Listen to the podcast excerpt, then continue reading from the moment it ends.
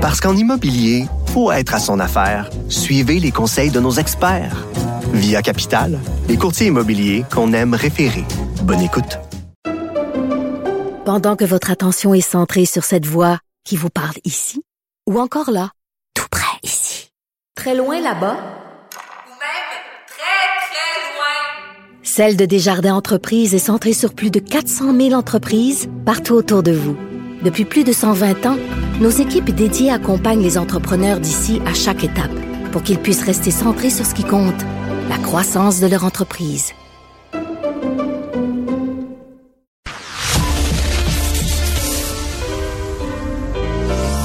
Maître vulgarisateur, il explique et communique l'inexplicable.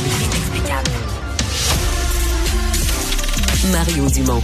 De la musique aux oreilles. Des robots conversationnels ou de l'intelligence artificielle pour répondre aux questions de certains élèves. Euh, ceux qui étaient avec nous euh, avant hier.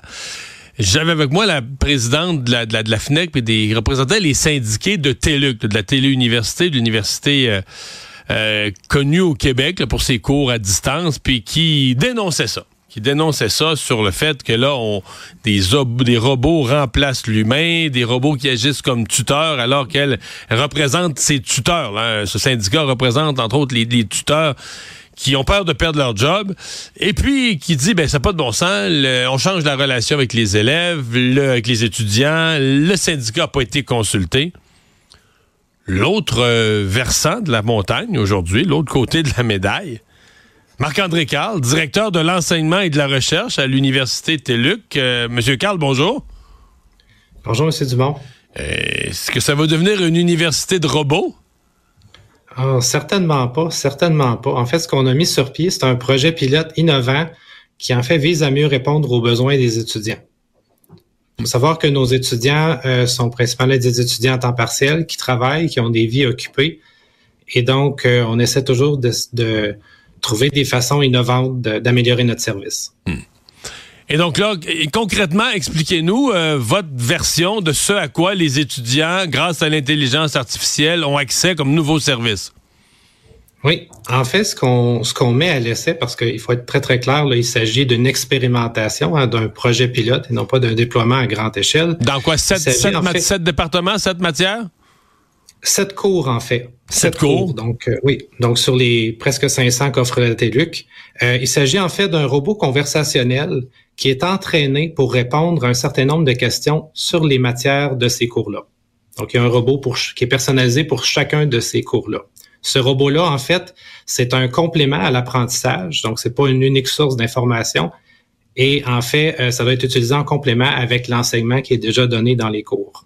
Donc, si moi je suis un de ces cours-là, je bloque sur un point, mais que c'est un point où on sait que c'est un petit peu plus difficile, que souvent les étudiants vont accrocher là-dessus ou vont devenir mêlés en, en, deux concepts. Des questions prévisibles comme ça, je pose ma question, puis la réponse elle est toute faite, elle est toute prête. Oui, le robot est capable de répondre à des questions comme ça. Par exemple, lui poser la question quelle est la différence entre tel concept et tel concept? Il va répondre spontanément. Il va, aller, il va aller dans la matière, dans les livres, dans les, les ouvrages de référence du cours et fournir la bonne réponse. Exactement.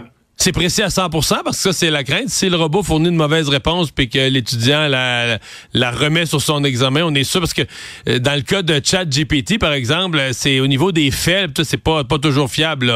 La, la, première fois que moi je suis allé vérifier Mario Dumont sur ChatGPT, euh, il y avait un bout qui était vrai là, en politique, tout ça, puis il y avait un autre bout, j'avais mon brevet d'aviation. D'après moi, si Air Canada s'était fié à ça, euh, des passagers qui auraient eu une mauvaise surprise. Oui, je comprends tout à fait. En fait, c'est des robots justement qui sont entraînés spécifiquement sur la matière du cours. Hmm. Et euh, en fait, euh, ce robot-là ne vise pas à remplacer l'enseignant ou les humains dans le rôle, hein, de, de, dans le rôle d'enseignement. Donc, lorsqu'on offre le robot aux étudiants, on leur donne aussi des consignes sur quel type de questions ils peuvent poser au robot. On leur dit de continuer d'exercer leur esprit critique et euh, justement de l'utiliser comme complément à l'apprentissage et non comme seule source d'information et que s'ils doutent, par exemple, d'une réponse fournie ou si cette réponse-là les, les challenge, ben on les invite à communiquer avec la, la personne qui les encadre, donc que ce soit hmm. le professeur ou la personne tutrice. OK. Les tuteurs, est-ce qu'ils vont perdre leur emploi? Parce qu'eux, ils pensent qu'ils vont. votre but, c'est de les rendre non nécessaires et de, de, de faire une économie financière en se débarrassant de ces emplois-là. Au contraire, en fait, notre objectif, c'est de, comme je vous dis, on est en mode expérimentation. Ce sont des projets pilotes et en fait, on, on, travaille sur ces projets-là de concert avec les professeurs et avec les personnes tutrices qui sont dans l'encadrement des cours. Donc, euh, ces outils-là, en fait, c'est pour augmenter la qualité de notre service aux étudiants, mais ça vise aucunement à remplacer les humains ni leur rôle dans l'enseignement. Donc, il n'y a pas de ça dans le plan? Il n'y a pas de ça dans le plan du tout le syndicat dit que c'est incroyable euh, comme crime de lèse-majesté. Vous avez euh, mis en place un outil qui agit comme tuteur sans consulter le syndicat qui, les représente. Est-ce que vous avez failli à la tâche de consultation du syndicat en pareille matière? En fait, on est en communication avec euh, les représentants syndicaux. Il y a déjà une rencontre qui a eu lieu. Il va en avoir une autre là, qui arrive prochainement.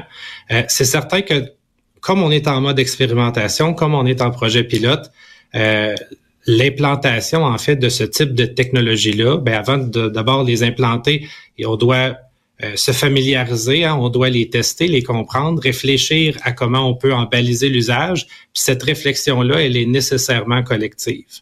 Hmm. Mais c'est certain que je Parce que moi, quand j'ai parlé à la représentante syndicale, euh, on a discuté fort un petit peu, mais je me demandais, est-ce que c'est vraiment le devoir de l'université? Si vous ajoutez un service aux étudiants et qu'il est technologique, là? Je veux dire, vous changez pas leur tâche, vous, le, vous les coupez pas de salaire, vous jouez pas dans leur fonds de pension.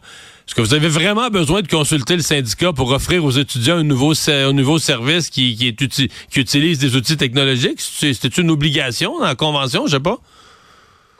En fait, comme on est, en fait, d'abord, les, premiers acteurs dans un cours, ce sont les enseignants, donc les professeurs, les personnes tutrices et chargés d'encadrement. Donc, on doit travailler avec les gens qui enseignent ce cours-là.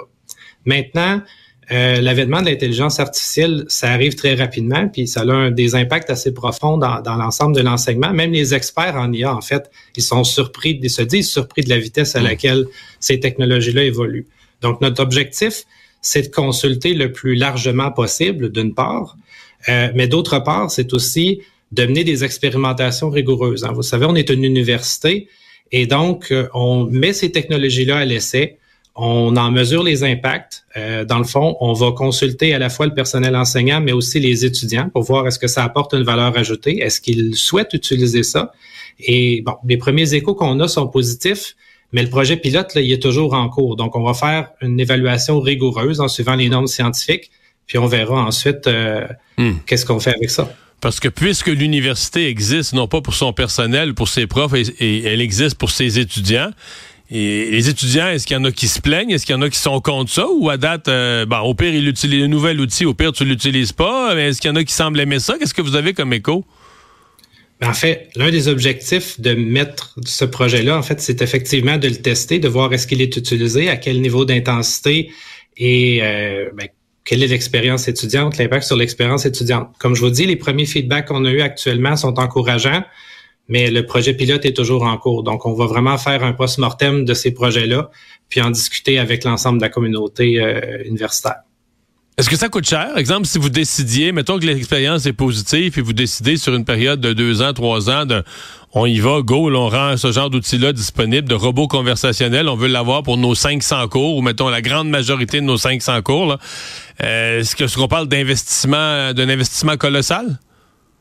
Non, on parle pas d'investissement colossaux. On parle de quelques centaines de dollars de, de, frais technologiques pour les projets pilotes, euh, ce qui nécessite en fait du temps c'est justement bon du temps des professeurs, du temps des équipes enseignants qui doivent euh, préparer les consignes pédagogiques, qui doivent essayer, expérimenter. Mais écoutez, ça, ça fait partie de la mission universitaire de, de en fait, faire tout ça. Euh, Donc, quand, le, syndicat dit que ça coûterait une fortune au point de changer les finances de l'université, vous vous dites c'est plutôt un outil technologique qu'on peut euh, réussir à mettre en place pour un prix fort raisonnable.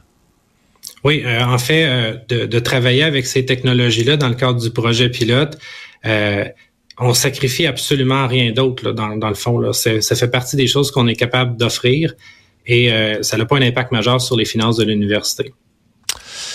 Intéressant. Marc-André Carl, directeur de l'enseignement et de la recherche à l'Université TELUC. Merci. Mais merci à vous, M. Dumont.